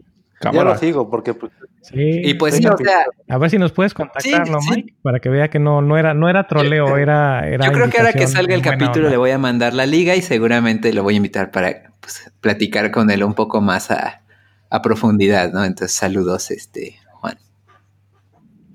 Ya lo seguí. Sí, sí, sí. Eso es todo. También está la posibilidad de que el tweet sí lo haya agregado con la intención de verdadera al mundo, ¿no? Sí, por supuesto. Eh, ya, ya, que- ya que nos platique. Estuvo bien, o sea, no, no sé, porque yo las cosas que lo vi hacer, este, pues en su rol de CTO, sí eran cosas de, pues, programación así pesada, ¿no? O sea, cosas, pues ya como que muy fuera de mi alcance. Entonces, pues no, no creo que nada más estaba hablando por hablar, o, o bueno, fue un shitpost, pero bien pensado así, chido. Entonces sí, le doy mi palomita. nice, nice. Vientos. Vientos, vientos. Ah, lo que sí les puedo decir es que lo que me ha ayudado muchísimo de la, de la uni ha sido el álgebra booleana. Hay por ahí anda un, un use case que, que no es como que muy común, por lo menos en, en las aplicaciones que me ha tocado trabajar recientemente, pero cuando estás trabajando con, con flags, cuando tienes que aplicar múltiples flags a, a determinadas cosas, es muy práctico trabajarlo con, con, con álgebra booleana. Eso lo platicamos en, en el episodio de, de Android, ¿no? Y de, de- en el que estuve en el pasado. Mm, lo que platicaba yo no era de, o sea, sí era de álgebra booleana, pero lo que yo decía era de cuando trabajé con Palm. Era el- el- los archivos secuenciales. No, esos están horribles. No, el, este es, vamos a decir que tienes un, un objeto o tienes un, un estado en tu aplicación y eh, no sé, tienes la bandera, eh, no sé, colores, por ejemplo. Tienes, ah, pues eh, necesito, o, ah, filtros. Filtros es, es un, un use case muy, muy, muy fácil de poner, ¿no? Vamos a decir que tienes cinco filtros. Entonces necesitas banderas para los cinco filtros y en lugar de que tengas cinco properties en esos filtros, tienes cinco un solo- objetos. o cinco objetos, tienes un solo value que es numérico y cuando haces el AND contra diferentes opciones o contra tus diferentes constantes, puedes saber qué banderas tienes. Entonces, cuando, cuando, cuando quieres decir, ah, pues este va a tener el, el flag verde, el flag rojo y el flag amarillo, o el flag azul y el flag negro. En lugar de que tengas que estar haciendo un array con esos cinco valores, nada más pones tus constantes, no sé, por ejemplo, rojo, pipe, este, azul, pipe, amarillo, pipe, eh, negro. Y pues lo que estás haciendo es una operación, estás haciendo una suma booleana, o estás haciendo un OR donde cada uno de esos va a ser el primero tal vez es 1, el segundo es 2, el, el tercero es 4, el, el- el que sigue es 8 y así. Y cuando los ves, el, el valor numérico no tiene sentido, pero cuando los ves en las posiciones de un de ceros y unos, dices, ah, pues sí tiene todo el sentido. El, primero es, de, no sé, vamos a decir 1, 0, 0, 1, 0, 1. Ya sabes que cada bit tiene un, un significado en especial y puedes aplicar muchos, muchos valores en una, en una sola variable. Simón. Acá en, en iOS ese es el pan de cada día también, ahorita aprovechando a, a Pastor haciéndole honor al pan de cada día. Este, también acá nosotros utilizamos ese tipo de, de datos a cada rato. eh, Se llama el- la estructura que, que- se- la estructura que se usa en Objective-C es- son los NS options y precisamente te, te deja eh, te deja representar ese tipo de datos que son puede ser como combinados, ¿no? Este, en Esa un- es la palabra, valor. combinados. Sí. Varios, varios valores combinados en un solo valor. Sí, es un, es un uso muy práctico, pero no es algo que como que se vea, por lo menos no en las aplicaciones en las que he usado recientemente o he trabajado recientemente. Apenas estaba aplicándolo, pero a final de cuentas terminé no usándolo. Va, va, va. Pues, chido. Pues, Sas. muy buenas charlas. Bien, entonces, pues señores, eh, ya estamos sobre tiempo, creo. Entonces, creo que lo único que nos queda es, primero que nada, darles las gracias este, nuevamente, Suanros, por aceptar la invitación. Ah, Pastor, por estar también con nosotros compartiendo tu sabiduría panadera y tu sabiduría Gracias, aplica- gracias. de aplicaciones. Este, ojalá que, que queden invitados. Bueno, no, ojalá que no que queden invitados. Obviamente quedan invitados, pero ojalá que les queden ganas de volver a, estar en otro episodio más eh, para que se ponga bueno el relajo y, obviamente invitar a, a todos los que nos escuchan a que nos manden sus preguntas, sus comentarios, sus sugerencias, ya saben, por cualquiera de nuestros medios, en Twitter, por correo, eh, visitando la página. ¿Y qué más? Este, Suanros, ¿te quieres despedir? Sí, sí, sí. Este, también los espero en el, en el podcast. Ahí luego hacemos un. Ahora los espero yo en mi podcast a ver cuándo nos, nos ponemos a ver si la siguiente semana hacemos el live. Por si le quieren caer, ahí está la, la invitación, se las extiendo. La invitación. este. eh, y nada, a mí. Me, me encuentran en, en Twitter como arroba soanros y ahí estoy en el, en el Slack de eh, Coders México por si quieren nerdear de alguno de esos temas. Y eh, si puedo hacer un plug de, de mi podcast, es el podcast.dev, ahí todos los martes en vivo a través de YouTube. Y eh, hablamos de...